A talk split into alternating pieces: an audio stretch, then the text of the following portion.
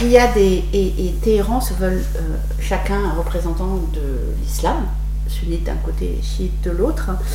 Pourtant, à la lecture de votre papier, on se rend compte que aucune de ces identités n'est uniforme. Comment est-ce que vous décririez chacune de ces identités et, comment est-ce que vous décririez son appropriation par chacun des, deux grands États qui, veulent être, qui se veulent les garants et les, les, représentants de chacun de ces. je crois qu'il faut commencer, euh, pour répondre à la question, je crois qu'il faut commencer par dire que dès le départ, l'islam euh, et les doctrines islamiques, elles se sont construites en interaction étroite avec euh, les pouvoirs politiques.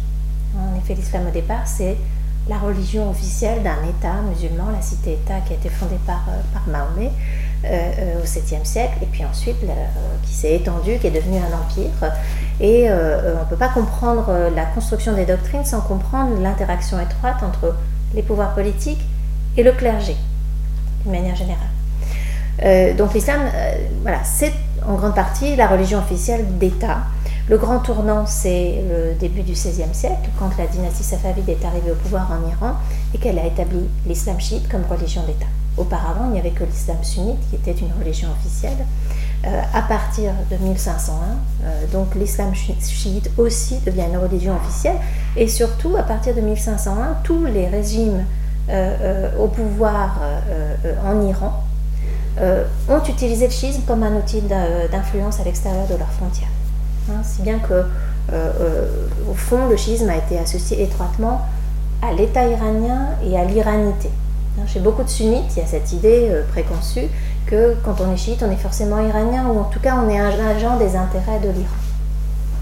Donc ça, je crois que c'est une autre donnée de base. Et donc cette association étroite entre, entre l'islam et puis certains États, elle a eu tendance à, homogénéiser, on pourrait dire, euh, euh, les doctrines, hein, c'est-à-dire à déclarer certaines doctrines euh, orthodoxes et à rejeter dans l'hétérodoxie d'autres doctrines. Mais pourtant, ces, autres doctrines, ces autres pratiques, elles ont toujours persisté. on pourrait, si on parle de l'islam sunnite, on pourrait parler de la grande différence qu'il y a entre, on va dire, l'islam clérical, l'islam de haute culture, et puis euh, l'islam populaire qui est très bien incarné par euh, ce qu'on appelle le soufisme, c'est-à-dire euh, un islam mystique qui est très très répandu notamment en Asie du Sud, mais aussi au Maghreb, hein, ce qu'on appelle le maraboutisme par exemple dans les pays d'Afrique du Nord, c'est le soufisme, donc un islam dans lequel on croit qu'il existe des personnages saints qui ont un accès direct et intime avec Dieu, qui peuvent transmettre la bénédiction.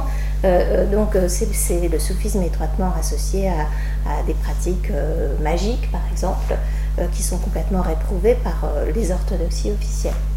Dans l'islam chiite, il y a aussi beaucoup de courants différents. Le courant principal, c'est le schisme duodécimain, qui croit en une lignée de douze imams euh, euh, et qui le, le, schisme majoritaire, tel qu'on trouve en Iran notamment, et qui est en fait l'orthodoxie chiite, mais il existe euh, d'autres courants du schisme, comme les alaouites hein, en Syrie. Hein, le, régime syrien est dominé par des alaouites depuis les années 1970. On trouve l'ismaélisme aussi. et puis on trouve le zaïdisme, par exemple. Alors le zaïdisme, c'est un cas extrêmement important et intéressant parce que euh, pendant euh, des siècles, on a considéré que le zaïdisme était une branche du chiisme. C'est vrai qu'historiquement, c'est une branche du chiisme. Et puis, euh, à partir du XVIIIe siècle, au Yémen, le zaïdisme s'est rapproché du sunnisme, au point que dans les années 60 au Yémen, les gens considéraient que le zaïdisme était une branche du sunnisme. Et, aujourd'hui, avec le conflit qu'il y a au Yémen, la guerre civile au Yémen, eh bien, on redéfinit le zaïdisme comme étant du chiisme. Donc, ce qui montre bien l'impact des facteurs politiques en fait sur les identités religieuses, hein, qui, sont, qui peuvent être extrêmement fluides et variées en fonction des contextes politiques. Est-ce qu'aujourd'hui, on assiste à une amplification des tensions entre sunnites et chiites, ou est-ce qu'il y en a toujours eu et qu'elles sont juste plus. Euh, qu'on en parle plus, qu'il y a des conflits euh, alors, on va dire le, le conflit il est vieux euh, comme l'islam, au fond, hein, puisque ça commence dès, la mort du prophète, puisque au départ c'est une querelle de succession.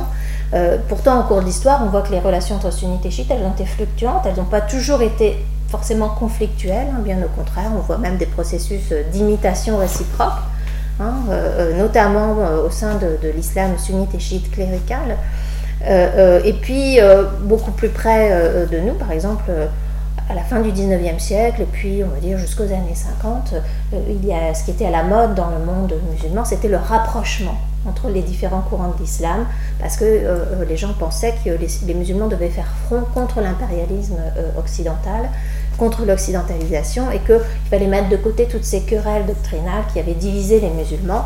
Et, donc, euh, à cette époque, on peut dire que les relations euh, sur plan global euh, n'étaient pas, du tout mauvaises, bien qu'il y avait des problèmes, on dire, extrêmement localisés. Bon, un, des cas les plus connus, c'est, le cas irakien. Hein. L'État irakien s'étant construit, comment dire, autour de la minorité sunnite hein, dès le départ, dès la naissance de l'État irakien dans les années 1920.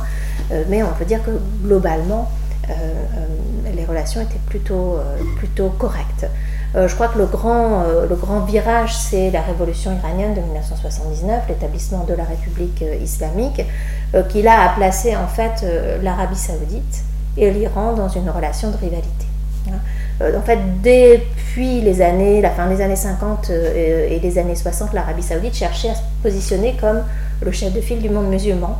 Au départ, pour contrer la propagande panarabiste euh, du président égyptien Nasser, qui prétendait unifier le monde arabe derrière son leadership et qui critiquait les régimes arabes, les monarchies notamment qui étaient alliées avec les États-Unis, alors que lui-même était pro-soviétique.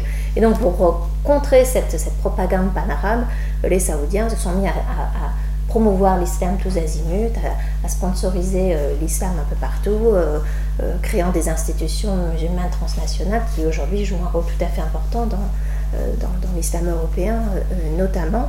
Et l'arrivée de Khomeini au pouvoir en 79 en Iran bouleverse complètement cette prétention, puisque Khomeini lui-même Hein, se prétend le chef de file du monde musulman, et d'ailleurs pas seulement de l'islam chiite, c'est ça qui est très important.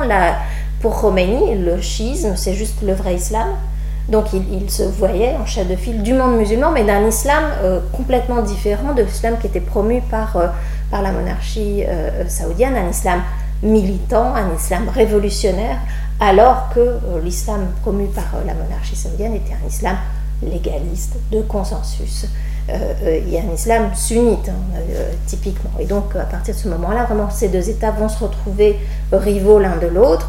Les Saoudiens cherchant à enfermer l'Iran dans sa, son identité chiite en, lui disant Mais vous prétendez être le chef de file du monde musulman, mais en fait, vous n'êtes pas vraiment des musulmans parce que le chiisme, ce n'est pas du vrai islam.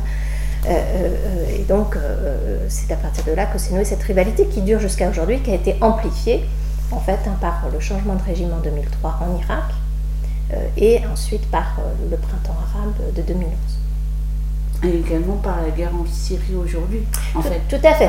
Mais on peut dire que la guerre en Syrie aujourd'hui euh, est un épisode des printemps Conséquence arabes. de. voilà. Hein, donc, Et donc, de quelle façon les, comme, comme vous dites dans, les, printemps arabes ont obligé l'Arabie Saoudite effectivement à, réagir, à réadapter sa façon d'instrumentaliser la religion oui, alors bon, l'Arabie saoudite a été relativement épargnée par les printemps arabes au sens où il n'y a pas eu vraiment de, mouvement de masse au niveau de l'ensemble du, territoire saoudien. Euh, les mobilisations, elles ont été limitées à la population chiite de sa province orientale. Euh, euh, mais ça a été un véritable coup de semence quand même pour l'Arabie, d'une part parce que son principal allié, l'Égypte de Moubarak, s'est effondré, et que sont arrivés au pouvoir les frères musulmans. Or, les Saoudiens avaient on va dire, avaient développé quand même de fortes tensions avec les frères musulmans depuis la guerre du Golfe de 1991, parce que les frères musulmans avaient nourri une contestation intérieure euh, en Arabie Saoudite, et donc ils étaient très préoccupés les frères musulmans arrivent euh, au pouvoir en, Égypte, raison pour laquelle ils ont soutenu ensuite euh, le, coup d'État du, général Sisi.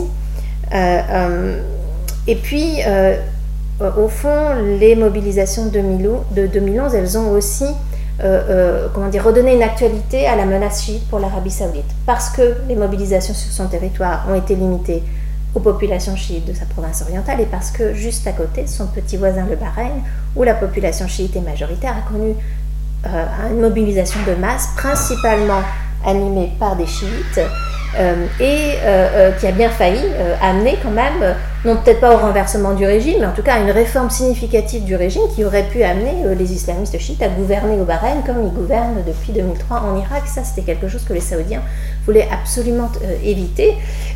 tout ça arrivant bien sûr dans un contexte où l'Iran avait déjà depuis 2003 considérablement étendu ses réseaux d'influence au Moyen-Orient, en Irak, mais aussi au Yémen, hein, où il y a une, rébellion zaïdite depuis, depuis 2004 qui est soutenue par l'Iran. Ensuite, euh, donc la guerre civile en Syrie, en effet, euh, euh, a, de nouveau permis à l'Iran d'étendre ses réseaux d'influence. La Syrie est un vieil allié de la République islamique d'Iran, mais aujourd'hui, c'est l'Iran, hein, avec la Russie, qui, qui, a permis en fait au régime de se maintenir contre sa contestation. Or, pour l'Arabie saoudite, la chute du régime syrien était vraiment un objectif majeur. Pourquoi? Parce qu'il voulait affaiblir et se débarrasser hein, du euh, principal allié de Téhéran dans le monde arabe, qui est, qui est la Syrie depuis, depuis les années 1980.